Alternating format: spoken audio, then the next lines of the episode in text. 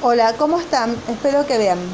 Bueno, vamos a continuar con eh, las hemorragias en la primera mitad del embarazo. Nos habíamos quedado en la página 208 eh, del SWARTS, en aborto inminente.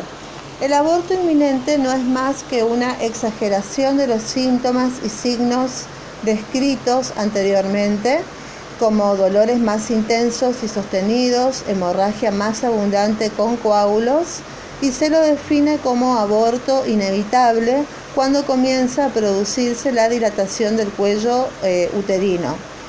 Con respecto a otro tipo de aborto que es el aborto diferido, recibe este nombre un cuadro en el que muerto el huevo in útero por diversas razones no es expulsado al exterior eh, entonces se llama, eh, recibe el nombre de aborto retenido o huevo muerto y retenido, queriendo significar con esto que el útero no se ha contraído ni ha dilatado totalmente su cuello como para expulsar al verdadero cuerpo extraño que es el huevo muerto en su interior. Si la muerte es muy reciente, se observa una imagen ecográfica similar a la de un embarazo normal, pero sin actividad cardíaca ni movimientos activos. Si la muerte es de más de 24 horas, se comienzan a observar alteraciones estructurales del embrión y del saco gestacional.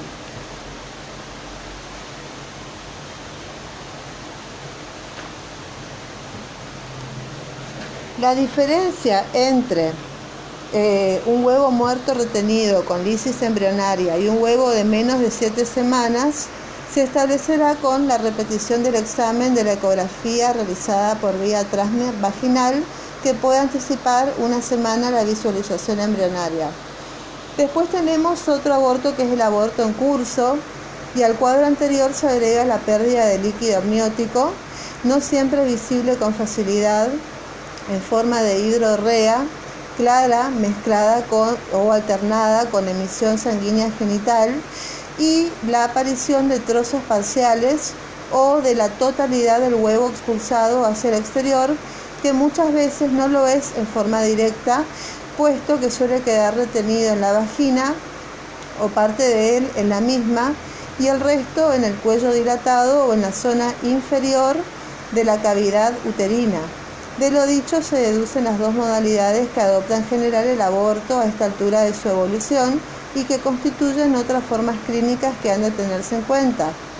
Con respecto al aborto incompleto, es cuando los restos ovulares no han podido ser eliminados por completo de la cavidad uterina, la que aún permanece parcialmente ocupada.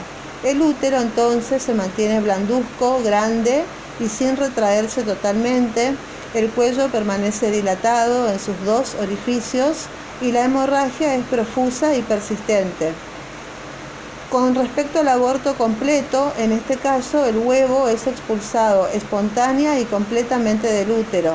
Luego de un acné dolorosa y hemorrágica, todo entra en regresión, desaparecen los cólicos uterinos expulsivos, cesa por entero o casi por entero la hemorragia y el útero recupera el tamaño y consistencia previos al embarazo, cerrándose de nuevo el orificio interno del cuello uterino que vuelve a presentar su forma normal. El aborto infectado. El aborto infectado es cuando el cuadro del aborto incompleto no es solucionado correctamente y son factibles las infecciones ascendentes, desde la porción séptica del tracto genital, que es el exocervix, vagina y vulva, y se producen así endocervicitis, endometritis y miometritis. Eh, y miometritis agudas, que a su vez pueden originar por vía hematógena cuadros sépticos generales y por vía linfática parametritis agudas bilaterales que pueden llegar hasta la supuración, que es un flemón del ligamento ancho, y el compromiso del peritoneo pelviano en el cuadro reactivo agudo, como una periperitonitis post-aborto, supurada o no, que puede dar origen a un absceso del fondo de saco de Douglas. Menos frecuentemente las endometritis pueden extenderse por vía canalicular y generar una salpingitis aguda o un piosalpins. En estos casos, el cuadro descrito en los puntos anteriores, se agrega la reagudización del dolor que toma ahora más en la forma más sorda y permanente como fiebre generalizada en picos e intoxicación general con palidez, taquicardia, escalofríos. Puede haber a veces además hemorragia genital o flujo purulento y fétido. En la parametritis aguda hay, asimismo, eh, empastamiento doloroso de uno o de ambos ligamentos anchos, lo que hace que la movilización lateral del útero, llevada a cabo por tracto vaginal, provoque un intenso dolor parametrial en ambas fosas ilíacas. Es un flemón del ligamento ancho post-aborto. Entonces tenemos el aborto habitual también, que se define así, el aborto habitual, al cuadro caracterizado por tres o más abortos espontáneos sucesivos. Bueno, con respecto a la evolución, la amenaza de aborto puede pasar, la sintomatología desaparecer y el embarazo seguir su curso normal. Otras veces el feto muere y queda retenido días o meses durante los cuales sufre transformaciones. Una tercera eventualidad es que el aborto prosiga su evolución hacia un aborto inevitable. Si el aborto es ovular o embrionario, el huevo es expulsado generalmente en un tiempo y en su totalidad. Si el aborto es fetal, se hace en dos tiempos. Primero se expulsa el feto y luego los anexos pero estos pueden quedar retenidos dando origen al aborto incompleto. Las complicaciones que se pueden dar consisten en la retención de los anexos ovulares o de alguna parte de ellos, la hemorragia y las infecciones, la más grave de las cuales da lugar al síndrome icterazoémico de Mondor. Y el pronóstico se calcula que el 10% de los embarazos terminan en aborto. En el 50% de estos las causas son genéticas. Con respecto al diagnóstico diferencial, cuando el aborto es ya un cuadro inevitable o en curso, es decir, cuando se presenta con todos los caracteres de tal, con el agregado de dolor expulsivo y hemorragia, acompañada o no de emisión evidente de líquido ovular y un cuello dilatado que torna visible o palpable al huevo o parte de él en vías de eliminación, el diagnóstico no ofrece dudas. Es, en cambio, en su etapa previa o incipiente de amenaza durante el primer par de meses, cuando su diagnóstico puede plantear dudas ante el recuerdo de otros cuadros obstétricos o ginecológicos de sintomatología similar y que deben ser descartados por eh, comparación. El diagnóstico diferencial con los otros grandes síndromes hemorrágicos del comienzo de la gestación el embarazo extrauterino y la mole hidatiforme se presentan en el cuadro 8.1.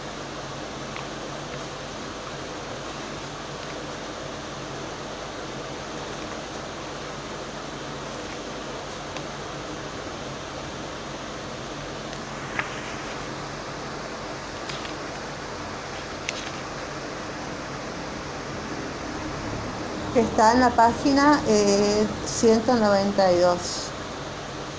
Muy bien. Este cuadro a veces debe ser distinguido de una de las formas clínicas de la enfermedad de eh, Bernet-Schroeder o eh, metropatía hemorrágica.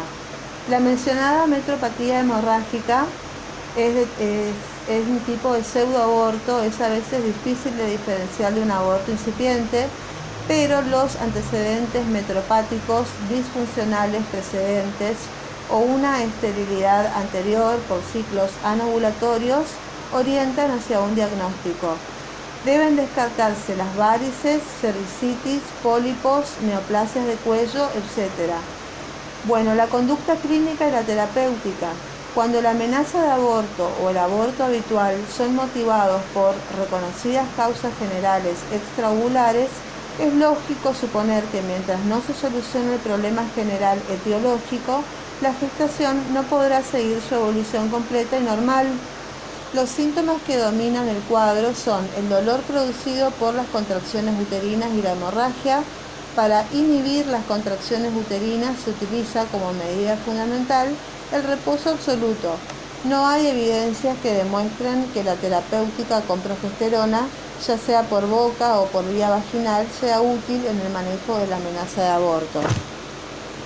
Bueno, eh, cuando pesa el tratamiento instituido, el cuadro progresa y el cuello se dilata en su orificio interno, que es un aborto inevitable, la conducta variará en las dos circunstancias siguientes. A. Si el estado general de la paciente y la intensidad de la hemorragia lo permiten, se esperará hasta conseguir que el aborto se complete espontáneamente y si no, se ayudará reforzando contracciones con oxitocina por vía intramuscular cada 30 a 60 minutos. B.